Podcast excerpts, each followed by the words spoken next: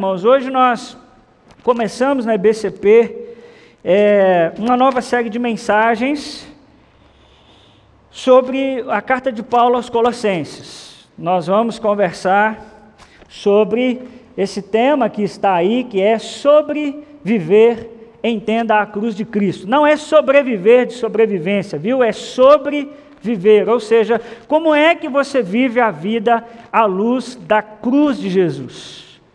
Como é que eu e você devemos nos portar como seguidores de Jesus?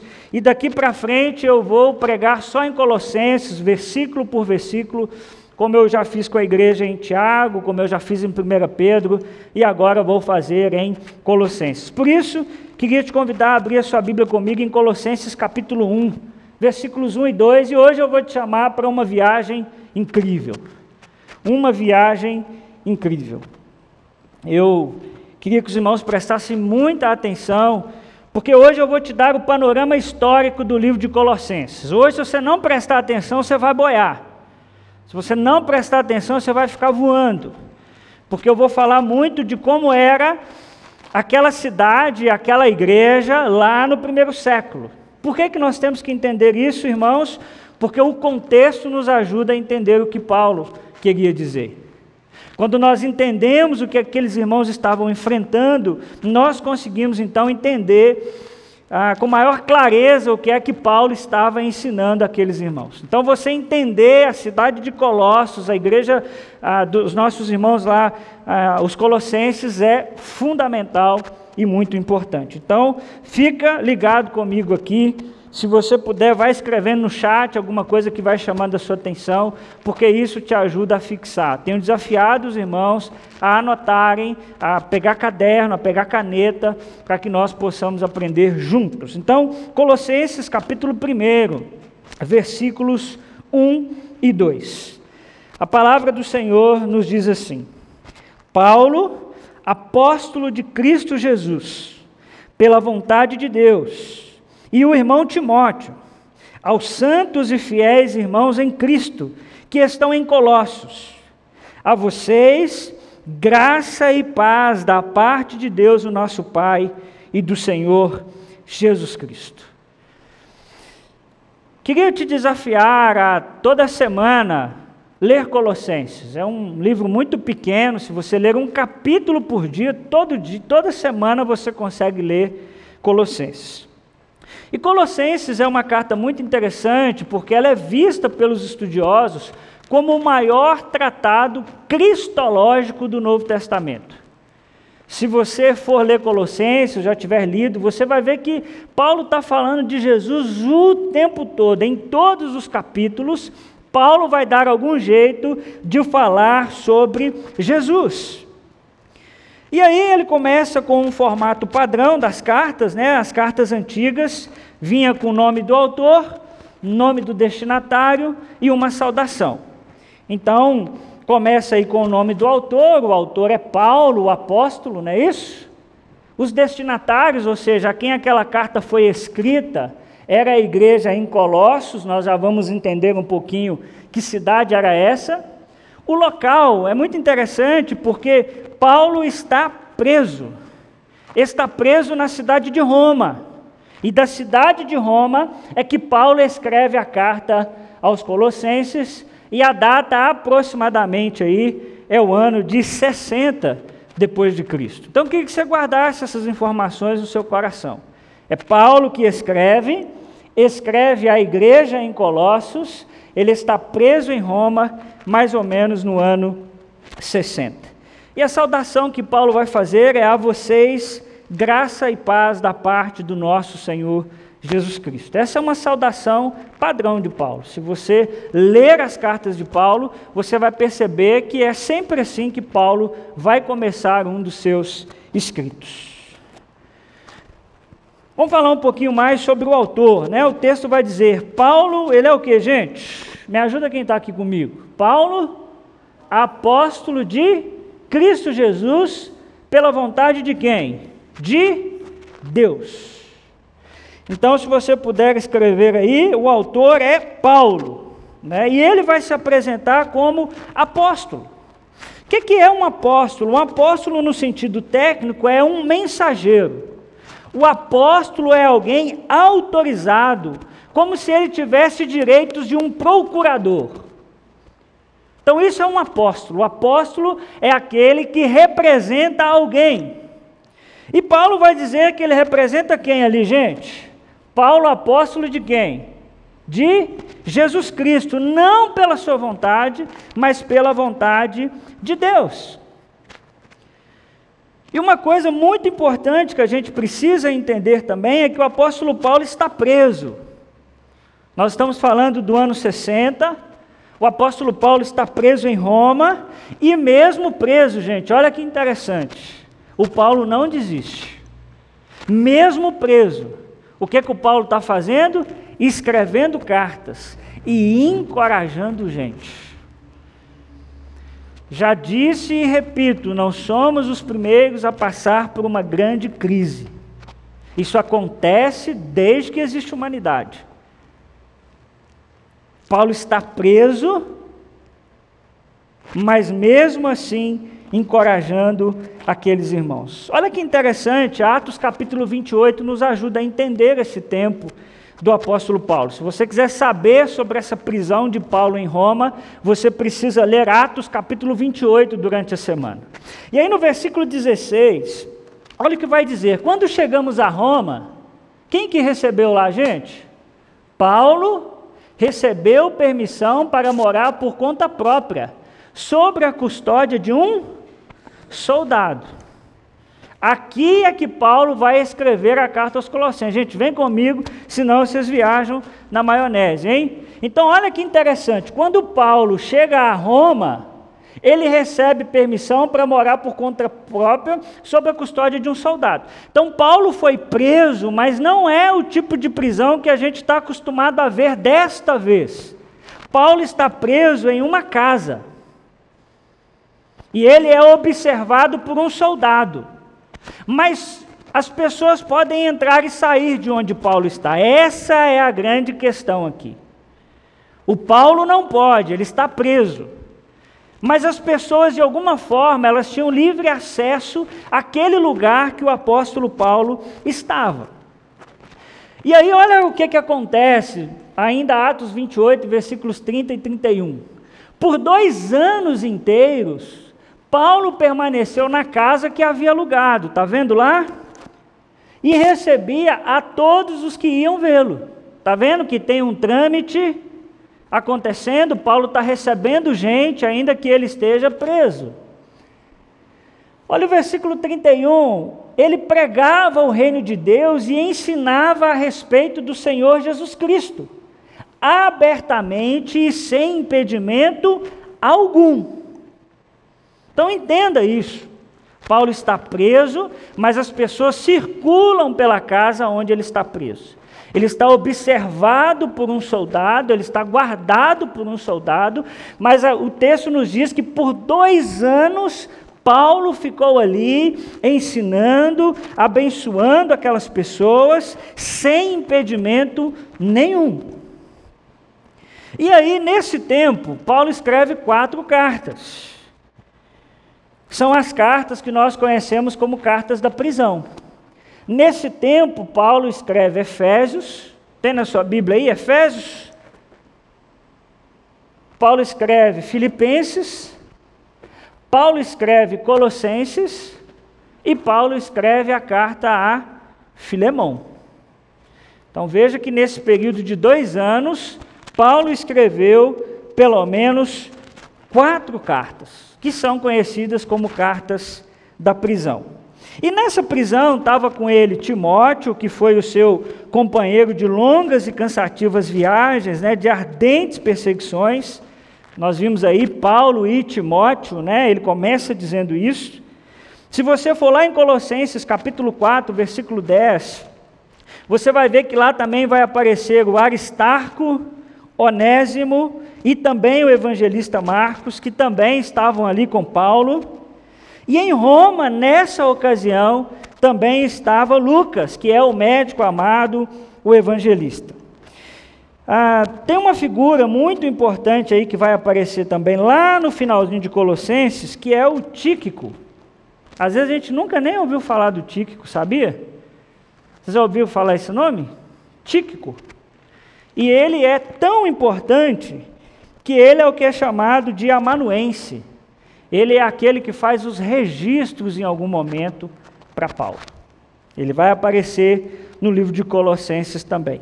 E nesse tempo, Paulo recebeu a visita de Epáfras. Eu queria muito que você guardasse esse nome. Escreve no chat aí para mim, gente. Epáfras. Epáfras. É até difícil de falar, né? Epáfras. Quem tem a língua presa igual eu sofre, viu?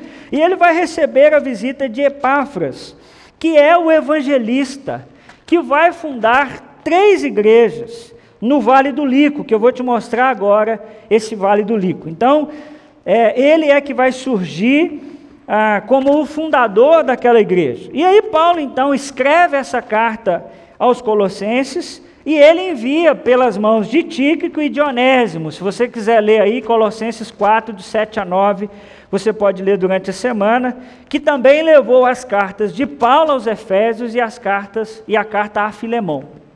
Então Paulo escreve essas cartas e despacha por esses irmãos, porque lembre-se que Paulo está preso. Ele não pode sair, mas ele recebe pessoas e aproveita o fato de ele estar recebendo pessoas e ele então envia essas cartas por meio daqueles irmãos. Essa, essa igreja, irmãos, em, dos Colossenses e em Colossos, tem duas figuras muito interessantes que a gente conhece do Novo Testamento. Sabe quem é? Filemão e Onésimo. Já ouviu falar de Filemão e Onésimo? Eles são da igreja dos Colossenses são membros daquela igreja, né? Filemão é um homem rico.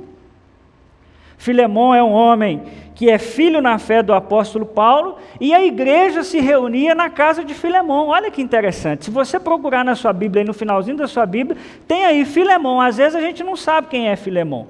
Filemão é um homem rico, dono de escravos, muito rico, e que tinha uma igreja na casa dele. Que igreja é essa que tinha na casa dele? A igreja dos, Colossenses. E lá também, claro, vai aparecer a figura do Onésimo, né, que era o escravo de Filemão. E olha, irmãos, como Deus é perfeito, porque o Onésimo é escravo de Filemão. Presta atenção. O Onésimo, ele foge para Roma. E quando ele foge para Roma, com quem que ele encontra? Quem estava preso em Roma também? Paulo. Aí Paulo prega o evangelho para Onésimo, prega o evangelho para esse soldado, e ele então agora escreve a carta a Filemão, pedindo que Filemão receba Onésimo agora como um irmão em Cristo e não mais como um escravo. Isso é muito interessante.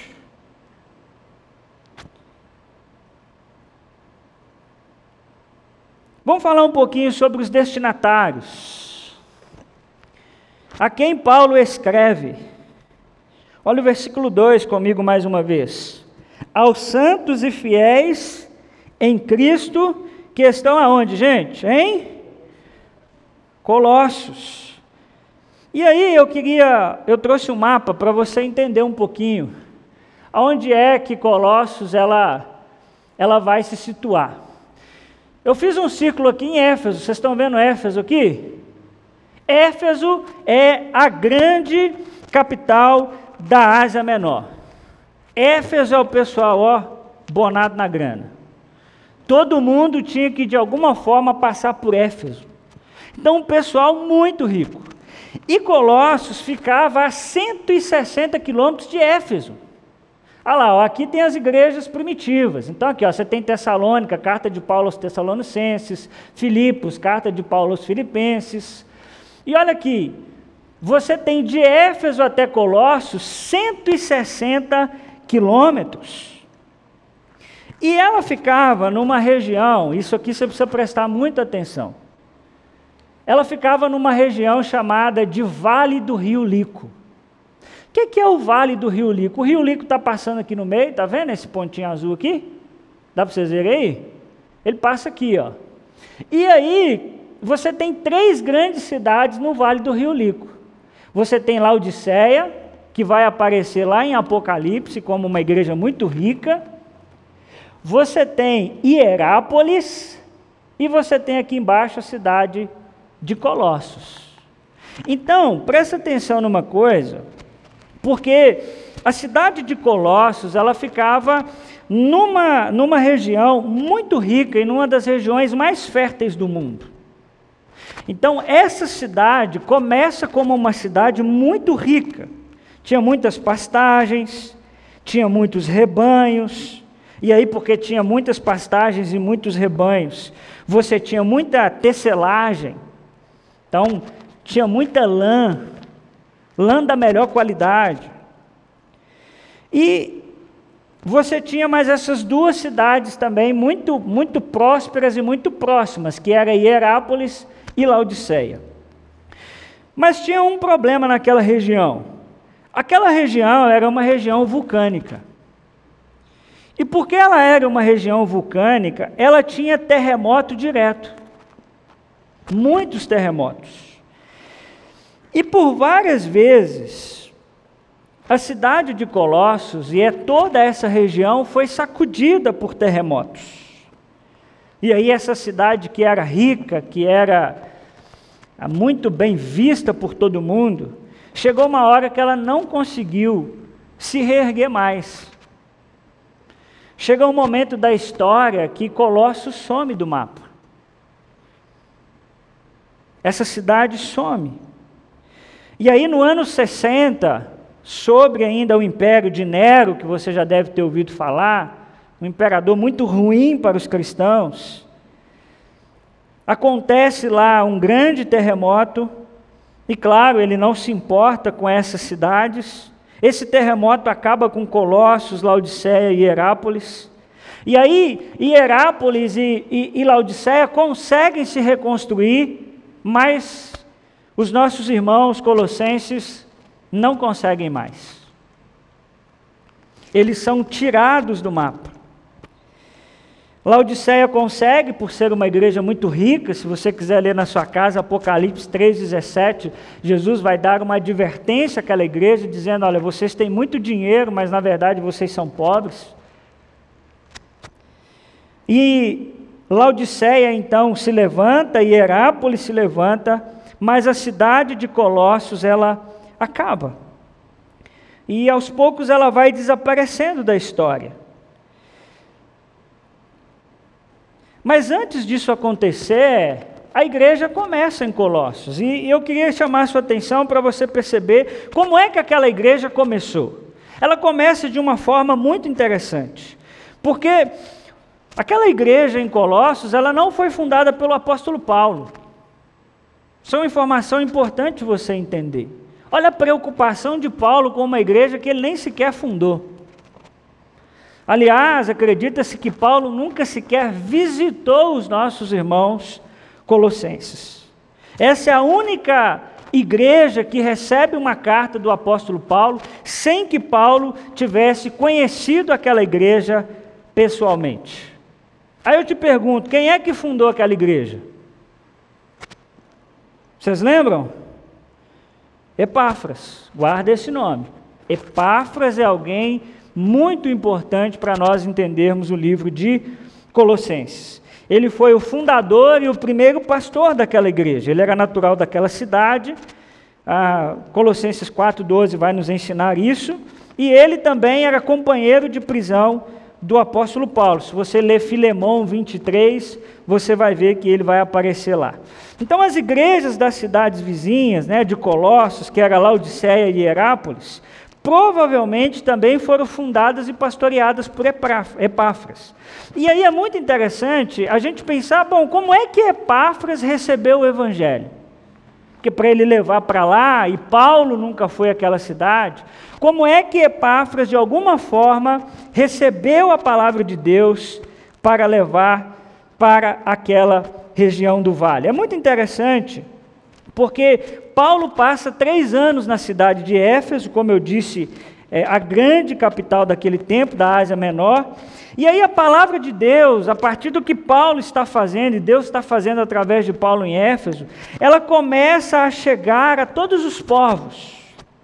Paulo não foi a Colossos, mas a palavra de Deus chegou até lá através de Epáfras, que fundou aquela igreja. Ele ouve a palavra de Deus, ele é treinado por Paulo e ele leva o evangelho para Colossos, Laodiceia e Herápolis. Pensa num sujeito importante para a história da igreja, pouquíssimo falado, Epáfras. Três regiões que foram alcançados pelo Evangelho por causa da vida dele. Olha lá, Atos 19, 9 e 10 vai falar um pouquinho desse período. Mas alguns deles se endureceram e se recusaram a crer. E começaram a falar mal do caminho diante da multidão, começaram a falar mal dos cristãos diante da multidão. Paulo então afastou-se deles, tomando consigo os discípulos, passou a ensinar diariamente na escola de Tirano.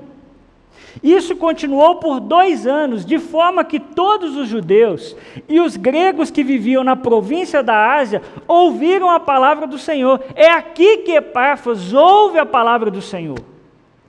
Dois anos ele é ensinado e ministrado por Paulo na cidade de Éfeso. Por dois anos isso acontece e ele volta para aquela região e prega o evangelho àquelas pessoas. O Instituto Bíblico de Éfeso, como é chamado por alguns, que foi fundado e dirigido por Paulo nas dependências da escola de Tirano, vai desempenhar um papel importante na preparação de obreiros que evidentemente se tornaram líderes naquelas igrejas.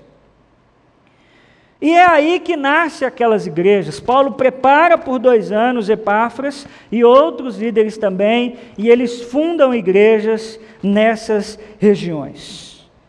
Mas eles não se sentiam capazes de vencer sozinhos a um confronto que começou a aparecer naquela igreja. Guarda uma coisa no seu coração: toda carta ela está respondendo a uma questão. Por isso que existem as cartas do Novo Testamento. Elas estão respondendo a algum problema, a algum dilema, a alguma briga, a alguma coisa que está acontecendo em uma das igrejas que foram fundadas.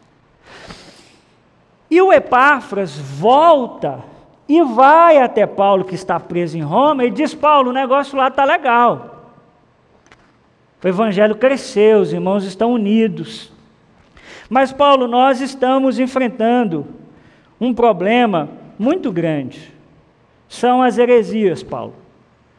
Está aparecendo um povo meio maluco lá, e aí eles estão falando em nome de Jesus, eles falam que aquilo que eles estão ensinando é que na verdade é o caminho que deve ser seguido. Paulo, o pessoal está muito perdido lá. Aí por isso que Paulo escreve uma carta, diz: "Não, pessoal, então eu vou orientar vocês". E qual é o problema que aquela igreja está enfrentando? Uma heresia chamada gnosticismo. Você já deve ter ouvido essa expressão, gnosticismo. E nós vamos conversar muito sobre isso na série de mensagens, porque é o grande problema que aquela igreja está enfrentando. O Eprafa diz: Paulo, o negócio lá está legal.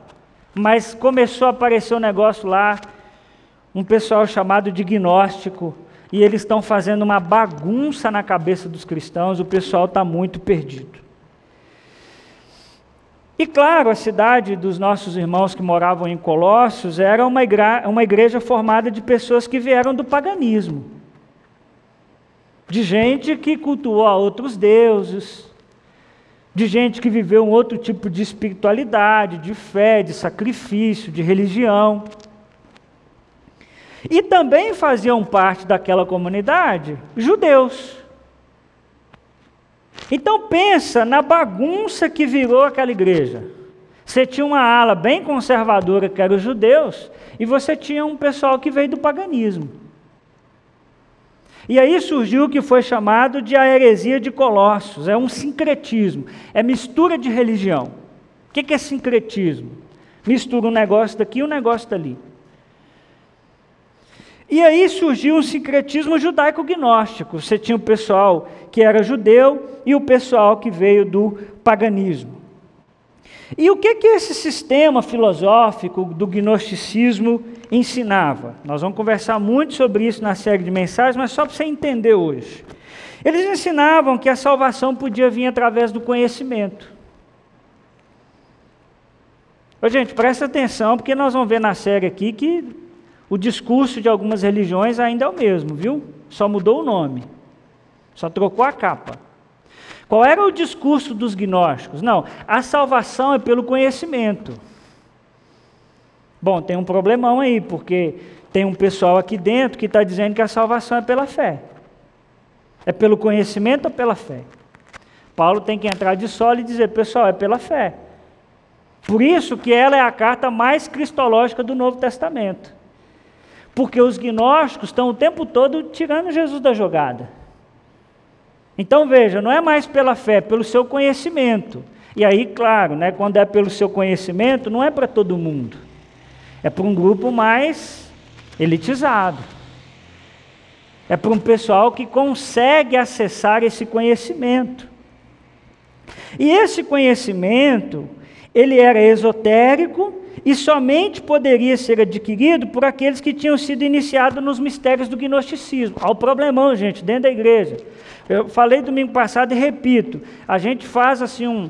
É, a gente coloca a igreja primitiva como se fosse um negócio de Hollywood. A igreja primitiva tinha um problema igual hoje. Há o problemão dentro da igreja.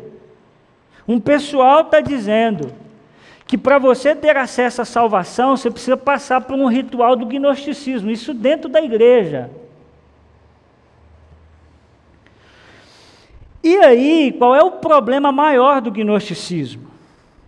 É que eles pensavam que a matéria essencialmente é má. Se você puder escrever isso no chat, eu queria que você escrevesse.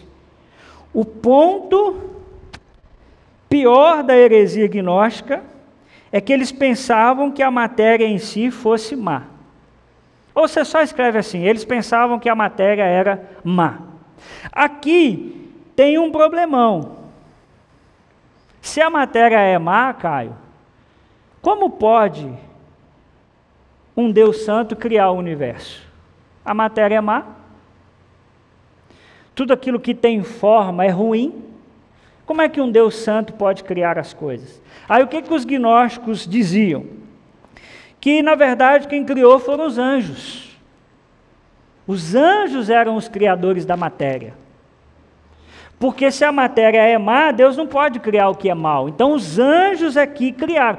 Presta atenção no que, que eles estão batendo. Eles estão batendo na, na base do negócio. Eles estão batendo na ideia de que Deus não é o criador de todas as coisas. Porque a matéria é má e Deus não pode criar aquilo que é mal. Um Deus puro não pode ter comunicação com um pecador. Você é matéria, você é mal, você acha que Deus vai falar com você? É impossível. E aí, como é que Deus se comunicava com o homem pecador? Por meio de uma cadeia de anjos intermediários. Os anjos faziam quase que uma escada do, do, do, da terra até o céu. Atenção, as coisas só mudaram de nome. Existe em muitas igrejas cristãs evangélicas um culto a anjos. É o anjo que leva o seu pedido. Só muda de nome, gente. Presta atenção. E aí, qual é o grande problema da matéria ser má? É que se a matéria é má, como é que Deus se tornou homem? Tem jeito não, hein? Se matéria é ruim, aí os cristãos vêm e dizem que Jesus é o Deus encarnado.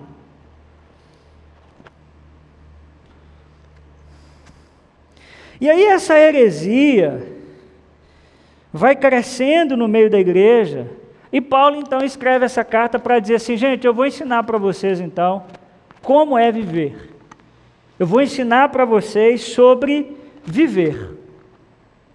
Eu vou ensinar para vocês o que é o sacrifício de Jesus, o que é a cruz de Jesus. E aí é isso que nós vamos conversar daqui para frente. Nós vamos ver outros problemas teológicos daquela igreja, mas eu preciso que você entenda a ideia do gnosticismo. Gente, deu para entender?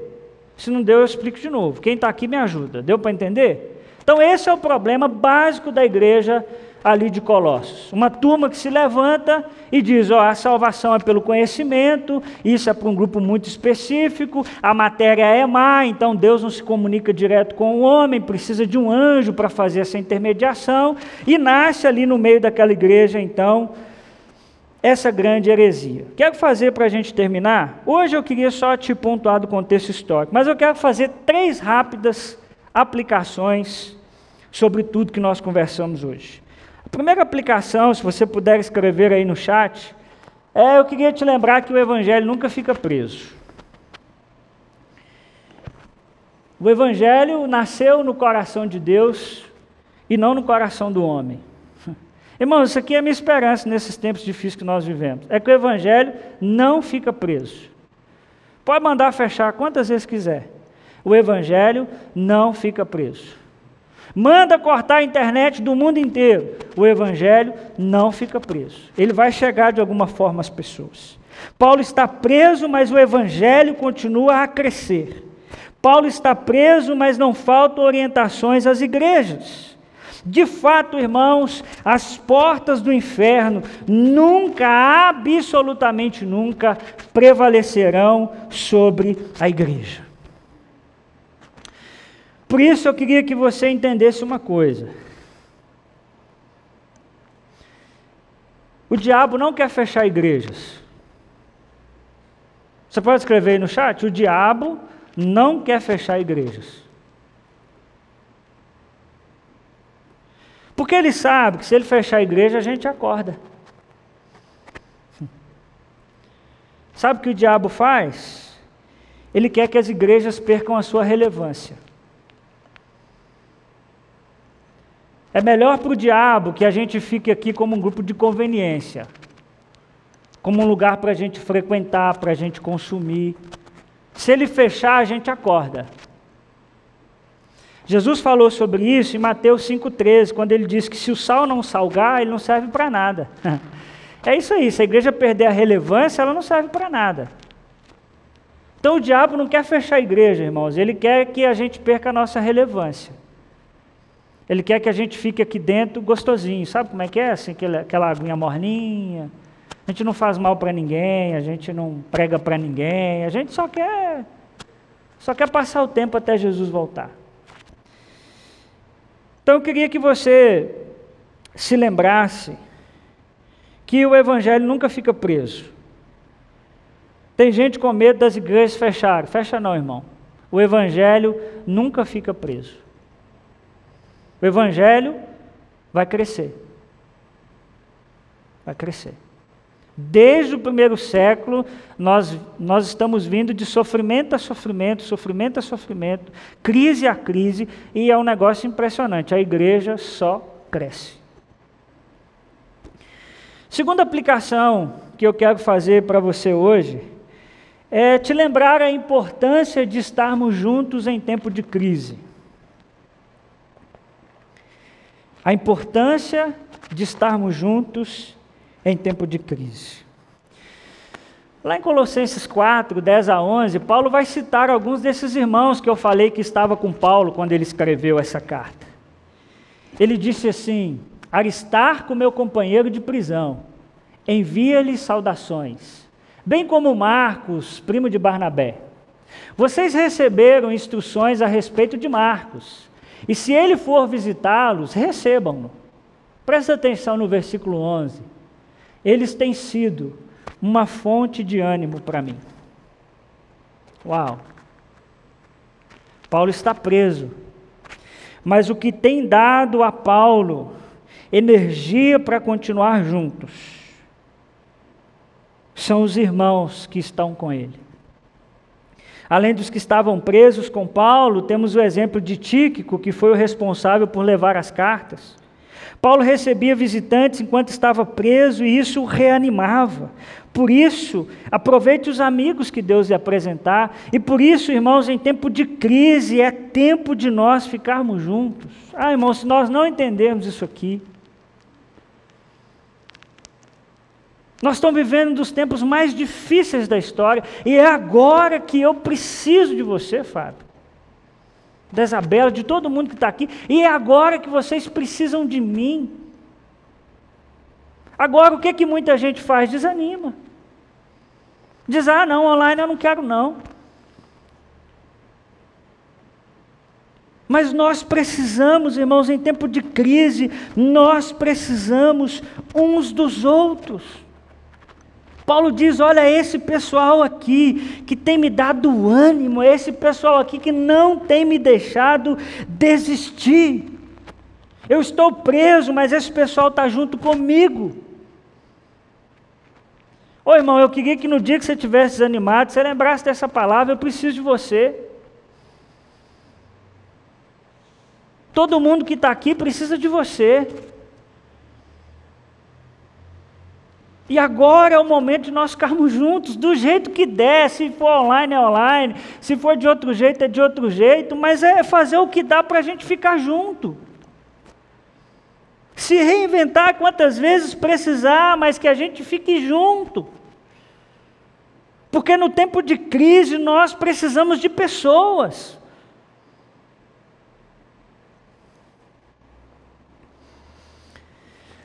Terceira aplicação prática que eu quero te fazer nessa noite é te lembrar o valor que Deus dá a qualquer igreja.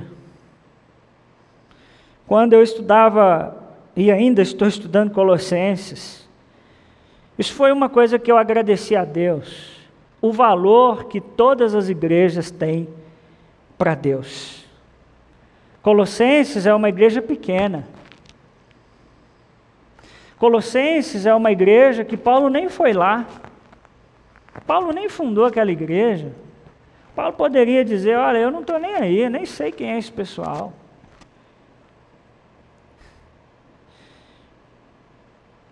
Colossos é uma cidade insignificante que vai acabar.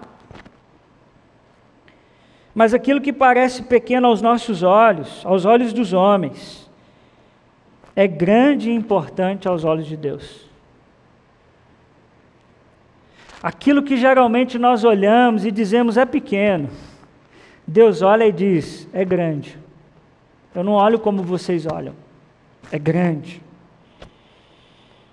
Quando Paulo enviou essa carta aos nossos irmãos que estavam ali em Colossos, ela já não era um grande centro urbano, ela já não era mais uma cidade estratégica, era Éfeso. Paulo já esteve em Éfeso. Mas ainda assim, Deus se importou com aquela cidade. As suas glórias tinham ficado no passado. Ela era pequena, pobre, sem relevância no contexto econômico, mas Deus diz: tem valor. Interessante que Paulo era muito estrategista, concentrava-se nos grandes centros, mas não se esqueceu das regiões menores. É por isso que nós estamos querendo ir lá para o Piauí. Porque Deus olha para aquele povo e diz: aquele povo tem valor, por que, que vocês têm água e eles não têm?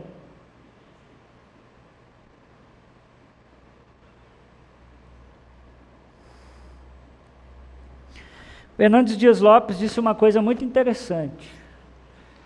Ele diz que a grandeza de uma igreja não está na beleza do seu templo, na quantidade de seus membros, nem mesmo na robustez do seu orçamento financeiro mas no seu profundo compromisso com Deus e com os homens. Não se enganem, irmãos, não nos enganemos. Deus não vê o lindo templo que nós temos, o excelente som que nós temos. O que Deus está procurando são pessoas que têm compromisso com Ele e com os homens. Isso é que vai fazer a diferença. Isso é que vai mudar a vida das pessoas. Toda a igreja tem importância para Deus. Não importa se ela tem 5 mil membros, 12 mil membros, se ela tem 100 membros. Deus olha e diz: tem valor. É meu povo. São meus filhos. Que eu paguei com alto preço. Por isso eu queria te convidar nessa noite, vamos juntos estudar Colossenses. É um convite para a semana que vem. Hoje eu te dei um panorama. E já adiantei, semana que vem tem celebração da ceia. Faz um cálice gostoso, prepara uma mesa bem bonita. Porque a gente vai começar a falar desse Cristo.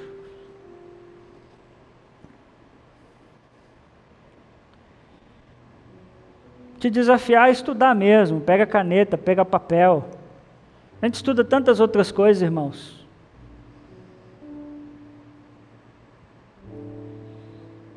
Mas eu queria que nessa noite te lembrar o valor que a igreja tem. Talvez não tenha para algumas pessoas, mas Deus olha e diz: é meu povo do menor ao maior. Por isso, nessa noite, nós vamos terminar cantando sobre o reino de Deus. Que os reinos se abalam, os povos se curvam, as mãos se levantam para dizer que tu és o rei. E nós estamos cantando que o reino de Deus é um reino de generosidade, de igualdade. Se você puder ainda hoje, meu irmão, acabar esse culto, faz um pix. Vamos ajudar aquele povo. Um reino de justiça e de igualdade.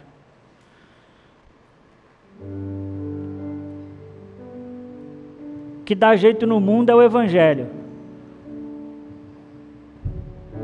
Não é nenhuma ideologia política, é o Evangelho. Porque o reino de Deus é um reino de justiça. É um reino onde o pobre tem o seu lugar, onde o pobre não é esquecido.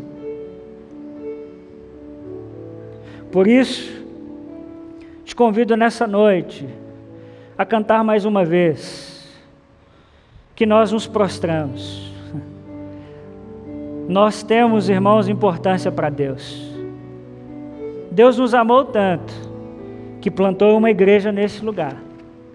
E nós respondemos a esse amor dizendo: Senhor, conta comigo. Eu estou junto. Eu estou junto. Nós vamos cantar mais uma vez essa canção e eu volto para a gente orar. Então fica aí, viu? Nós vamos orar juntos. Mas irmão, faz da sua casa um lugar de adoração. Culto não é para você assistir. Nós não estamos fazendo culto para você assistir, mas para que você participe, para que você adore a Deus, para que você se renda diante de Deus. Vamos cantar isso nessa noite em nome de Jesus. Amém.